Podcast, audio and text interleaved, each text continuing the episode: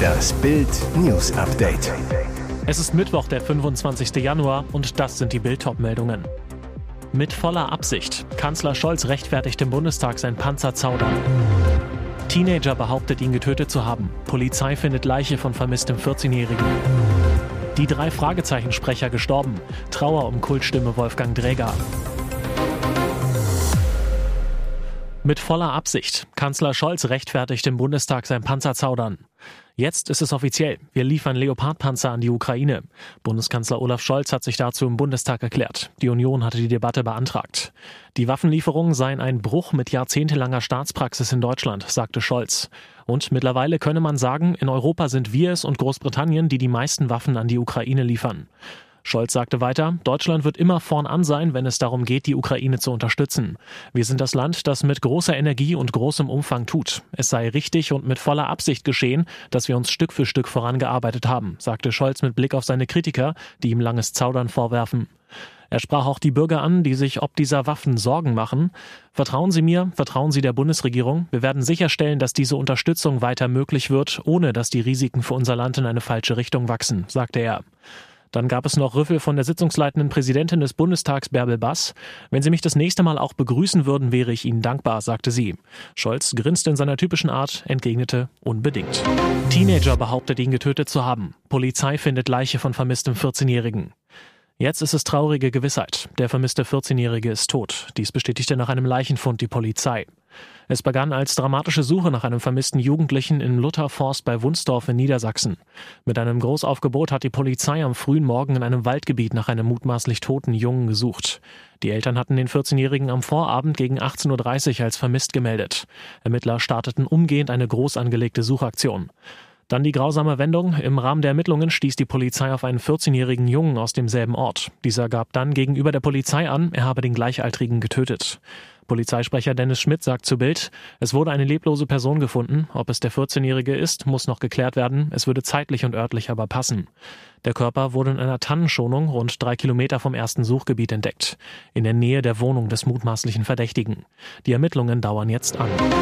Wie verlogen ist das denn? Habecks Energiechef feiert Frankreichs AKW. Wie verlogen ist die Debatte um den deutschen Atomausstieg? Mitte April sollen die letzten drei Atommeiler vom Netz gehen, unter anderem auf Druck von Wirtschaftsminister Robert Habeck. Begründung unter anderem, zu gefährlich, behindert den Ausbau der Ökoenergie. Zu den AKW-Gegnern gehört auch Habecks oberster Energieberater Klaus Müller. Er ist Chef der Bundesnetzagentur, zuständig für die reibungslose Energieversorgung.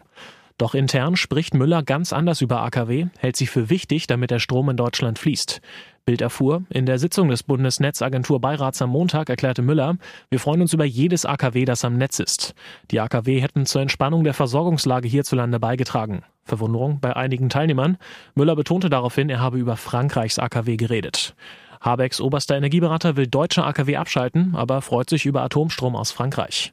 Aktuell sind in Frankreich 44 der 56 AKW am Netz. Sie produzieren zum Teil mehr als die Hälfte des Stroms, liefern auch zu uns. Ukraine-Präsident wird 45. Ehefrau sendet Liebeserklärung an Zelensky. So einen Geburtstag hat er sich garantiert nie gewünscht. Volodymyr Zelensky wird heute am 25. Januar 45 Jahre alt. Der Krieg in seinem Land dauert nun schon elf Monate. Jeden Tag sterben ukrainische Soldatinnen und Soldaten. Kinder werden zu Waisen und Zivilisten werden gefoltert, gemordet, vergewaltigt, aus ihren Häusern gebombt. Nach Feiern wird ihnen dementsprechend nicht zumute sein. Doch viel geändert hat sich bei ihm nicht, verrät seine Frau Olena Zelenska in einem kleinen Liebesbrief, den sie auf Social Media gepostet hat. Darin hieß es unter anderem, er ist derselbe, derselbe Typ, den ich traf, als wir 17 waren. Aber eins hat sich in der Tat verändert, du lächelst weniger. Weiter schreibt sie, ich wünsche dir mehr Gründe, um zu lächeln, und du weißt, was dafür nötig ist. Wir alle wissen es, du bist stur genug. Was es für diese liebevollen Wünsche braucht, das wissen wir alle. Polens Ministerpräsident Mateusz Morawiecki bringt es in einem Twitter-Post an Zelensky kurz und knackig auf den Punkt. Heute wünschen wir dir nur eins, den Sieg über dieses Reich des Bösen. Was sich Zelensky selbst wünscht, hat er vor einiger Zeit verraten. Er möchte auf die Krim ans Meer und dort ein Bier trinken. Hoffentlich kann er das dann zum 46. Geburtstag. Die drei Fragezeichensprecher gestorben. Trauer um Kultstimme Wolfgang Dräger. Viele von uns sind mit seiner Stimme aufgewachsen. Millionen sind auch seinetwegen zu Fans von Hörspielen wie die drei Fragezeichen oder TKKG geworden. Jetzt ist der Synchronsprecher und Hörspielstar Wolfgang Dräger im Alter von 95 Jahren gestorben. Das teilten seine Kinder in einem Instagram-Post mit. Drägers Tochter Kerstin schrieb, lieber Papa, jetzt waren wir gerade zu deinem 95. Geburtstag hoch in deinen geliebten Bergen und jetzt wolltest du einfach noch höher hinaus. Dräger wurde in Deutschland vor allem für seine Einsätze als Hörspielsprecher beim Label Europa bekannt. In der Hörspielreihe Die drei Fragezeichen trat er Ende der 1980er die Nachfolge von Horst Frank als Kommissar Reynolds an. Für die Serie TKKG sprach er den Kommissar Glockner. In der Sesamstraße lieh Dräger dem großen gelben Vogel Bibo seine Stimme. Auch ein großer Hollywood-Star wurde von Dräger ins Deutsche übersetzt. Er war die deutsche Stammstimme von Woody Allen. Als Schauspieler war Dräger in der ZDF-Serie Das Erbe der Guldenburgs zu sehen, wieder als Kommissar. Und jetzt weitere wichtige Meldungen des Tages vom Bild Newsdesk. Geheimgipfel mit Facebook und Google ließ die Regierung unliebsame Corona-Meinungen löschen. Es war einer der größten Aufreger der Corona-Krise. Soziale Netzwerke löschten hemmungslos unliebsame Beiträge von Bürgern, Künstlern und sogar Wissenschaftlern, weil sie angeblich falsch oder Fake News waren. Die große Frage, war die Bundesregierung an dieser Einschränkung der Meinungsfreiheit in Deutschland beteiligt? Jetzt kommt heraus, es gab einen geheimen Corona-Gipfel zwischen der Bundesregierung und US-Konzern, der den Kampf gegen vermeintlich falsche Informationen auf der Agenda hatte. Am 2. Juni 2020 bestellten das Bundesinnenministerium und das Bundespresseamt die Top-Lobbyisten von Google und Facebook zum vertraulichen Gespräch. Thema des Gipfels die Corona-Pandemie und die in diesem Kontext zu beobachtende Verbreitung von Fehl-, Falsch- und Desinformationen.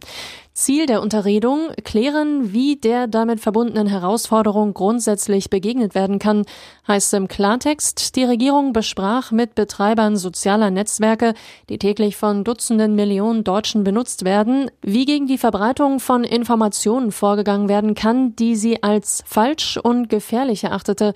Was genau die Regierung von den sozialen Netzwerken im Umgang mit sogenannten Falschinformationen forderte und ob Google und Facebook den Forderungen nachkamen, dazu wollen die Beteiligten nichts sagen. FDP-Vize Wolfgang Kubicki, dessen Regierungsanfrage den Vorgang offenlegt, ist besorgt.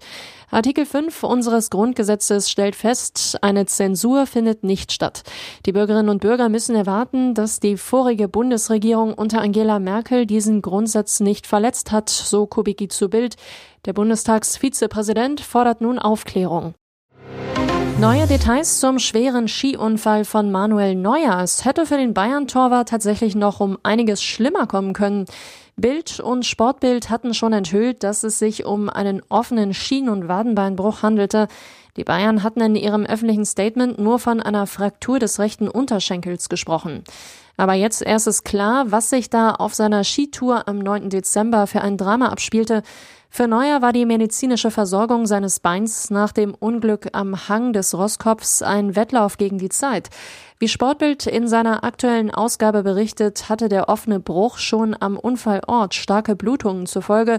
Die klaffende Wunde wurde zumindest notdürftig von Neuers Skischuh zusammengehalten. Weiteres verstörendes Detail, an der Bruchstelle sollen sich die Hautlappen immer weiter ausgedehnt haben. Aufgrund der Blutung und der entstehenden Schwellung wäre diese Ausdehnung zu groß geworden, hätten die Ärzte auf das Zurückgehen der Schwellung warten müssen.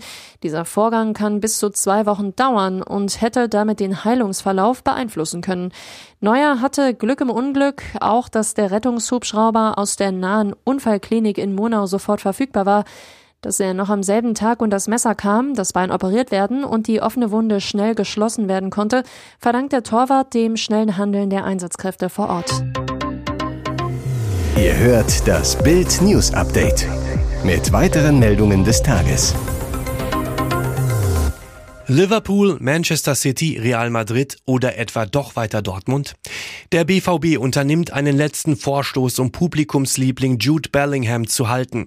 Dortmunds Bosse Hans-Joachim Watzke und Sebastian Kiel werden kämpfen, um den wertvollsten Spieler der Bundesliga davon zu überzeugen, mindestens doch eine weitere Saison im Pott zu bleiben. Bild erfuhr, sollte der Engländer wirklich bis 2026 verlängern, könnte er künftig rund 15 Millionen Euro kassieren. Bisher ist Kapitän Marco Reus mit 12 Millionen Euro Spitzenreiter. Bellingham wäre damit der historisch bestbezahlte BVB-Profi. Gespräche mit Bellinghams Berater Mark Bennett sind spätestens im März geplant. In England oder Spanien könnte er noch weit mehr verdienen. Ex-Mannschaftskollege Erling Haaland soll bei City über 50 Millionen Gehalt jährlich kassieren. Sollte Bellingham den Wunsch äußern, den Verein zu verlassen, winkt Borussia zumindest ein riesengroßes Trostpflaster in Form einer Ablöse von annähernd 150 Millionen Euro. Hier ist das Bild News Update. Und das ist heute auch noch hörenswert.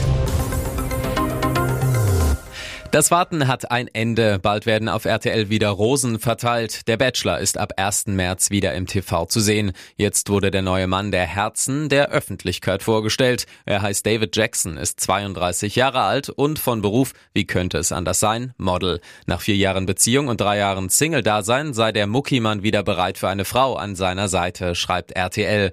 Meine Vorstellung von einer passenden Partnerin ist ein sehr liebevoller Mensch, ein familiärer Mensch, sagt Jackson. Er selbst sei mit sehr viel Liebe groß geworden. Die Kindheit war von drei Frauen geprägt. Seine Mutter, die ältere Schwester und seine Zwillingsschwester. Alles, was mich heute ausmacht, habe ich diesen drei Frauen zu verdanken, so Jackson. Und was macht ihn aus? Der neue Bachelor sagt, Ehrlichkeit, Offenheit, Empathie, Einfühlungsvermögen, dass man zuhört, um verstehen zu wollen. Das sind so Dinge, die ich in mir trage. Der halb US-Amerikaner möchte Nägel mit Köpfen machen. Ich will endlich die richtige Person kennenlernen, mit der ich auch das Thema Familienplanung angehen kann. Also nur Ladies mit mit Kinderwunsch bitte.